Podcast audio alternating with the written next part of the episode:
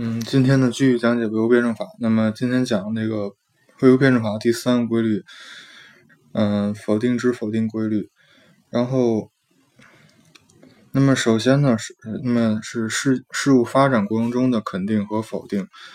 事物事物的辩证发展过程经过第一次否定，使矛盾得到初步解决，而处于否定阶段的事物仍具有片面性，还要。再经过一次否定，那么即否定之 否定，然后去实现对立对立面的一个统一，然后使矛盾得到解决。那么事物发事物辩证发展就是经过两次否定，三个阶段，即肯定、否定、否定之否定，形成一个周期。那么其中否定之否定呢，就是说它并不是回到了出发的原点，而是说。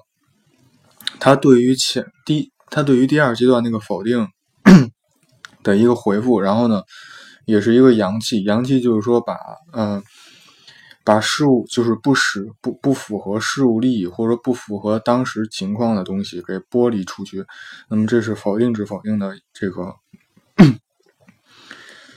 嗯，否定之否定的阶段，那么事物的发展呈向一个。周期性，那么上一个周期和下一周期的无限交替，使事物发展呈现出波浪式前进，或者说螺旋上升式前进。那么这里注意，并不是说，那么它有有别于黑格尔的肯定否定，肯定否定。那么肯定否定呢，就是说这个就就就会堕入一种宿命论，就是说这个生你看生死生死生死生死，就是一直循环。但是它这但是唯物辩证法讲，就是说。对于一个事物，那么首先先去学习它，学习它完以后，然后看有没有就是说这个事儿有没有不对的地方，那么去否定。然后呢，然后呢，就是说在这种嗯自身与这个事儿之间的一种斗争下呢，然后呢得到一种促进发展，然后呢去。最后定型，那么这是这是否定之否定，就是说，这一讲并不是说是那种，呃，就是这种循环，就是单这种单纯的一种循环，就是肯定否定，肯定否定，这不是这样。然后，然后这就是否定之否定规律的这种方法论的意义是什么呢？就是说，辩证否定观的基本内容，那么一是任何事物。内部都存在着肯定因素和否定因素。肯定因素是维持现成事物存在的因素，否定因素是促使现成事物灭亡的因素。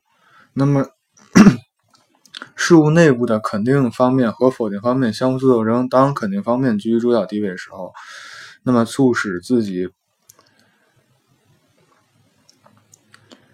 就是。那么事物处于一个量变过程，那么呈现出相对静止的状态。当否定方面不断发展壮大，上升到主导地位时，促进事物自己否定自己，事物发生质变，转化为他物。那么，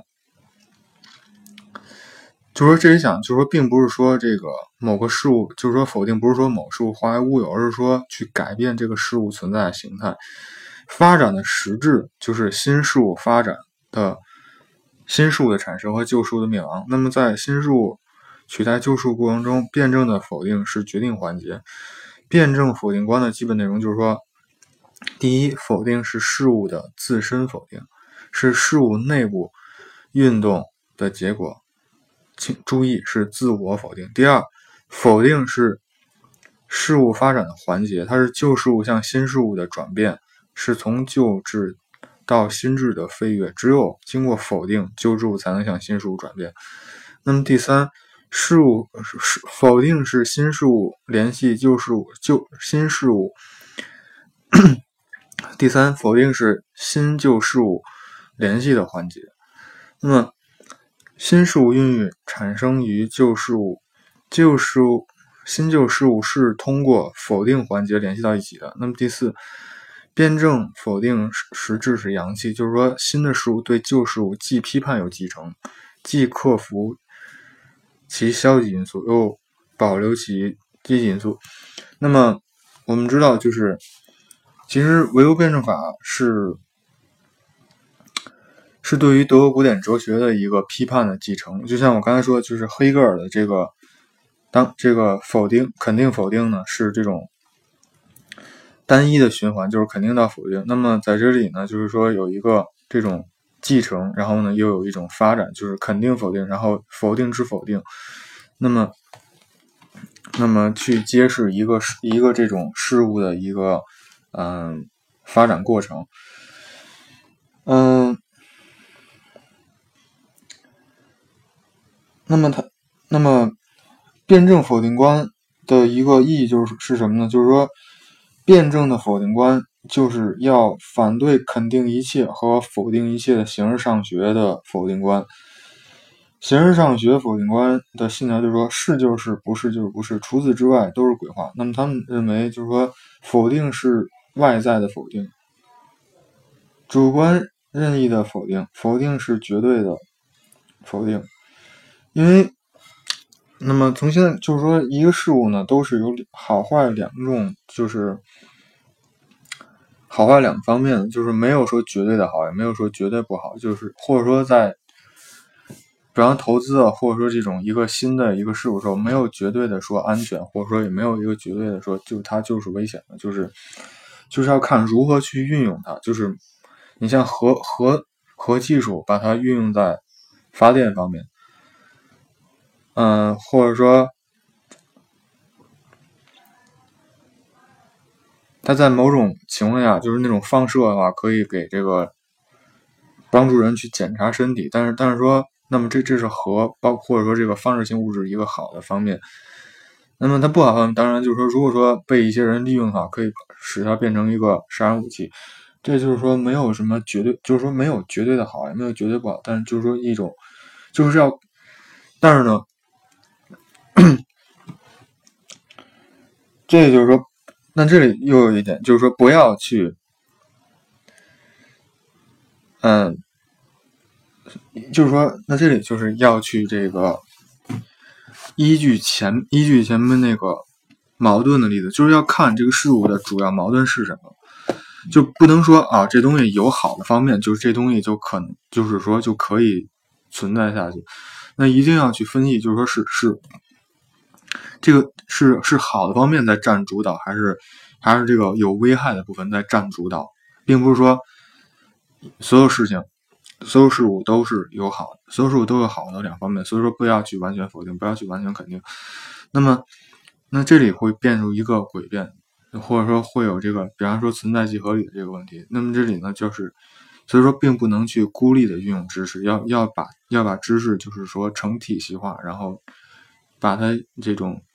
有条理的话，那么再有呢，就是坚持辩证的否定观，就是要对一切事物采取科学的分析态度，要同时看到事物的肯定方面和否定方面。那就就像我刚才说的，在肯定在肯定中看到否定，在否定中看到肯定，不能肯定一切或否定一切。嗯。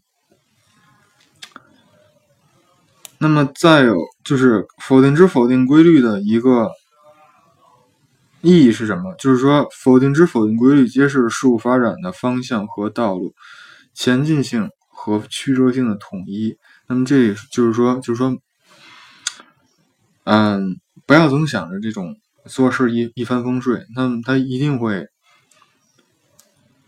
就是会有一些问题，你甚至会停顿，会倒退。那么，所以说要去这种善于洞察事物发展中的各个可能性，然后去充分的估计这，嗯，其困难和曲折。